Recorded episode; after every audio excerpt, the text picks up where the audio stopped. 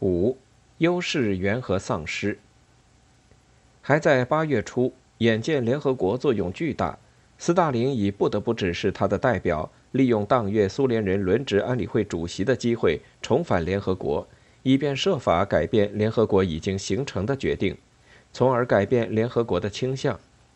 当然，在联合国安理会，几乎所有成员国已经就朝鲜问题形成了一系列正式决议之后。苏联人的这些外交努力是很难奏效的。在此期间，莫斯科取得的唯一一项外交进展是，安理会在九月二十九日通过了邀请中华人民共和国代表参加讨论有关美国侵略台湾问题的一项议案。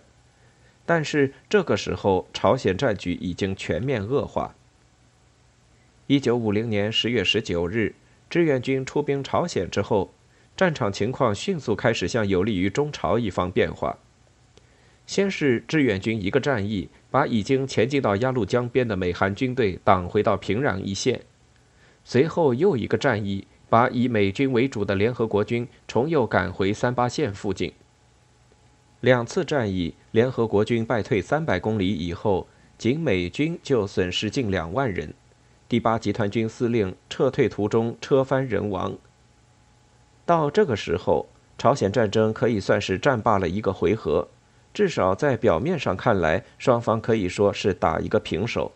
因为南北朝鲜军力上的损失已不相上下。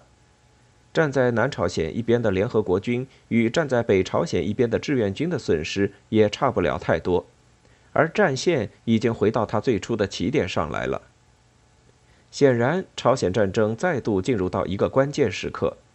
是要继续打下去，还是趁势把战争停下来？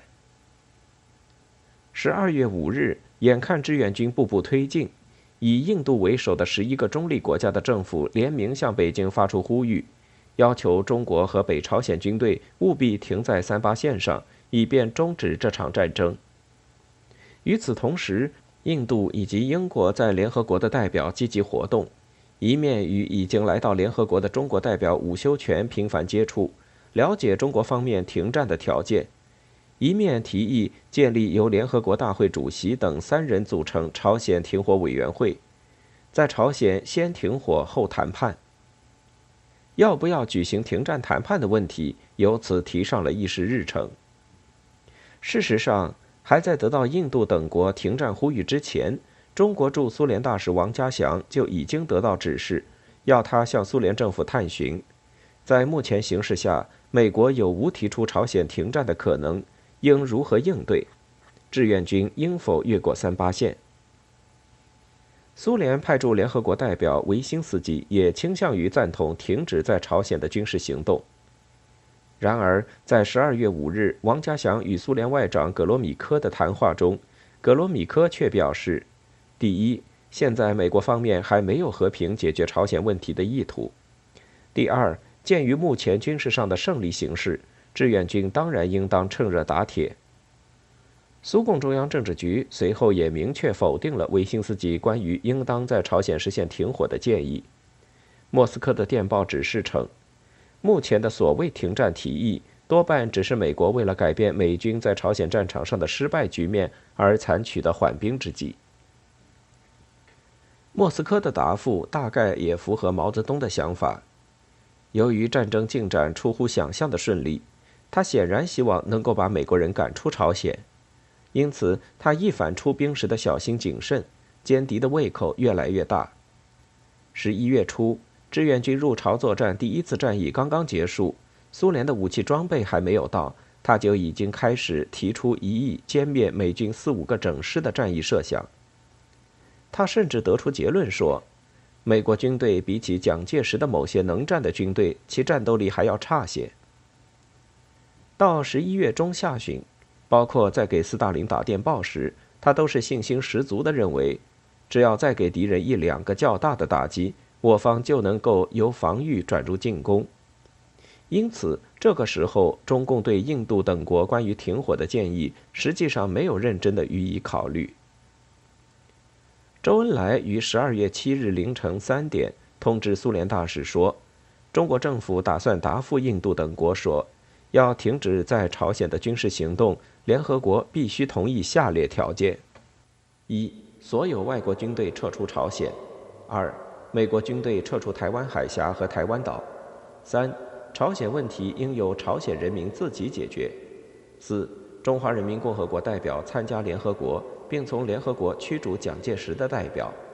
五、召集四大国外长会议，准备对日合约。在这里，中国方面想要进行什么样的谈判？通过这种谈判，想要得到些什么？可以说一目了然。斯大林到底是更精于算计一些。他告诉周恩来：“我们完全同意您提出的在朝鲜停止军事行动的条件。我们认为，不满足这些条件，军事行动就不可能停止。”但是，至少在汉城尚未解放之前，还不到中国亮出自己所有底牌的时候，因为这不利于利用矛盾。中国方面应该公开表示赞成结束在朝鲜的军事行动，但要求美国就此提出具体条件，把球踢回去。十二月九日，依照斯大林电报的精神，伍修权在联大对印度代表表示了。愿意看到联合国和美国就停战问题提出具体建议的态度。此举使中立国家代表备受鼓舞。经过紧张活动之后，印度等国提出的停火案在十四日的联合国大会上获得通过。随即成立的朝鲜停火三人委员会很快致电中国政府，表示愿意和中国谈判停战问题。实际上，对志愿军的作战来说，这个时候已经暴露出许多弱点。注意到第二次战役部队减员甚大，主要是冻伤，汽车损失严重，补给线拉长，兵员及物资补充都很困难。彭德怀在占领平壤两天之后，即十二月八日，就致电毛泽东，主张暂时不要过三八线，等准备充分之后，来年春天再战。但是，无论毛泽东、斯大林还是北朝鲜人，没有谁赞成现在停下来。特别是在联合国成立停火委员会，有意恢复三八线的分界线之际，暂时把攻势停在三八线上，就难免弄假成真。还在第二次战役结束时，围绕着部队要不要继续向南追击的问题，苏联驻朝鲜大使就已经与彭德怀发生争执了。如果真的停下来，不可避免的会在中苏朝三方内部引起更大的意见分歧，因此毛泽东接电后很快即告诉彭德怀，目前美英各国正要求我军停止于三八线以北，以利其整军再战，因此我军必须越过三八线。如到三八线以北即停止，将给政治上以很大的不利，不仅必引起资本主义各国甚多猜疑。民主阵线各国亦必有些人不以为然，发生许多议论。这个时候，毛泽东得到消息说，美国正试图把中国干涉朝鲜案列入联合国大会的议程，意欲把中国推上被告席。而美国陆军参谋长柯林斯再到日本和朝鲜前线视察后，则认定美军没有组织长期防御的可能，已经向美国参谋长联席会议建议美军做撤退准备。这无疑都更加激励了他要把美国人赶出朝鲜去的决心。斯大林也明确肯定了毛泽东的看法，强调说，现在越过三八线在政治上更为有利。他主动提议为志愿军再提供两千辆汽车，以便解除彭德怀的后顾之忧。在这种情况下，志愿军紧接着发动第三次战役，大举越过三八线，势在必行。十二月二十二日，在志愿军准备发起第三次战役之际，周恩来受命公开发表声明，实际上拒绝了联合国的停火协议。第三次战役从十二月三十一日起，一直打到一九五一年一月八日。中朝军队不仅再度占领了美军的补给基地仁川港和南朝鲜首都汉城，而且把战线向前平均推进了一百公里，几乎打到了三七线。这一局面再度使联合国里面停战的呼声高涨起来，就连美国政府领导人也开始对继续战争发生了动摇。还在一九五零年十二月二十九日，美国参谋长联席会议就通过了一个给麦克阿瑟的秘密指示，要求他准备在一旦战线不守时，务必将部队安全撤出朝鲜。志愿军的第三次战役进攻似乎证实了参谋长联席会议的担心。参谋长联席会议主席布莱德雷后来明确讲，那个时候华盛顿领导人的心都提到了嗓子眼上，他们不能不一面指示麦克阿瑟做好撤出朝鲜的一切准备，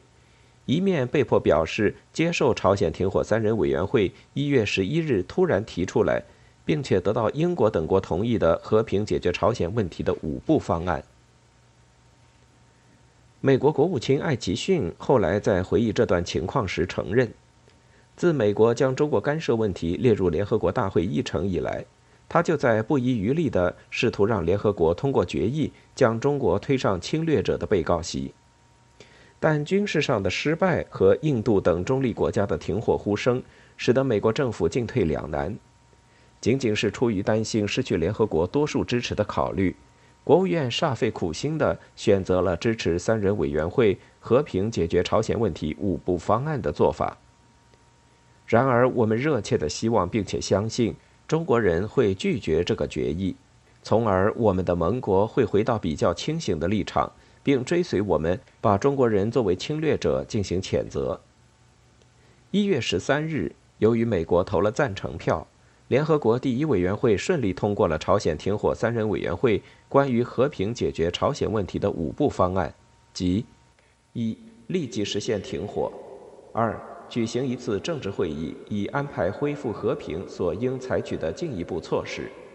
三、外国军队分阶段撤出朝鲜，并采取措施以实现联合国关于建立统一政府的决议；四、在实现第三步骤前。制定出管理朝鲜和确保朝鲜和平与安全的临时性办法。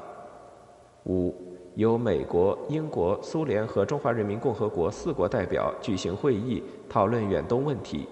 其中包括台湾问题和中国在联合国的代表权问题。可以肯定，不论艾奇逊事后如何表示，承诺赞同撤退外国军队。特别是同意把台湾问题与朝鲜问题连在一起来解决，这些毫无疑问是美国领导人当时对朝鲜军事形势感到绝望的结果。很难说，如果中国方面公开表示接受联合国的这一提议，吃亏的不是美国。毕竟五步方案中关于讨论解决中国的台湾问题，以及中国在联合国的代表席位问题，都是中共梦寐以求的，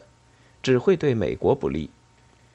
而更重要的是，这时入朝的约四十万志愿军作战部队，三次战役减员已近十万人。特别是大踏步向南推进后，补给线长达五百公里，有四百公里没有空军掩护。接连三大战役又几乎没有间隙，士兵疲惫不堪，粮弹供给早已发生严重困难，极大地影响了部队连续作战的能力。在这种形势下，如果中国方面接受停火提议，不仅可以把停火线置于汉城以南的三七线，而且可以使部队得到充分的休整补充，包括让一部分部队用刚刚运到的比较现代化的苏式装备武装起来。然而，毛泽东却有不同的看法。注意到第三次战役期间敌军撤退之迅速，毛泽东深信此前关于美军即将撤出朝鲜半岛的情报是准确的。在他看来，敌军无还手之力，其下一步或者是进行微弱抵抗，然后撤出朝鲜，或者是在釜山大邱地区进行顽抗，一直到确信抵抗徒劳无益为止。此后将撤出南朝鲜。既然如此，再打一仗，大局可定，是否还有必要与美国人就朝鲜的政治解决讨价还价？何况联合国的五步方案固然对中国有利。但承认联合国有权依据他所制定的原则在朝鲜建立统一政府，以及承认联合国有权暂时管理朝鲜人也未同意。在征得斯大林的同意之后，周恩来于一月十七日致电联合国大会第一委员会主席，拒绝了这一五步方案。尽管印度等中立国家看出周恩来电报所提谈判条件与五步方案仍有某些可接近之处。因而再次提出了修正方案，但美国已经不必再在这个问题上敷衍了。美国代表借机大谈中共的战争狂热，并迅速提出了中国侵略朝鲜案。二月一日，联合国大会通过了美国提出的谴责中国侵略的提案，而与此同时，朝鲜美军也转而由退却转入大规模进攻，朝鲜战场的形势开始发生逆转。严格的说，毛泽东并不是从一开始就抱定了要把美国人赶下海去的战争目标的。北朝鲜人的迅速失败，无疑也给他留下了美军强大的某种印象。出兵前对双方装备及火力差距的种种担心，也曾促使他再三叮嘱部队入朝之后务必暂时避开美英军，先打南朝鲜部队，再一度设想过迫使美国和我进行外交谈判。志愿军最初的军事胜利刺激了毛泽东强烈的好胜心，他显然希望在朝鲜进一步证明他的纸老虎理论和以弱胜强的革命哲学。他开始忽视两军装备、火力等方面的巨大差距，相信正义之师的力量，认为依靠部队的勇敢精神和灵活战术，我军对于具有高度优良装备及制空权的美国军队是完全能够战胜的。以至于相信部队完全有能力集中兵力，一举歼灭美军一个甚至几个师的主力。正是在这样一种心态下，毛泽东拒绝了来自联合国的本来是对中国共产党人极端有利的外交调停。结果，他们没有能够抓住被打得蒙头蒙脑的美国人在朝鲜战争中的这难得的一次恐慌，保持住已经到手的军事胜利。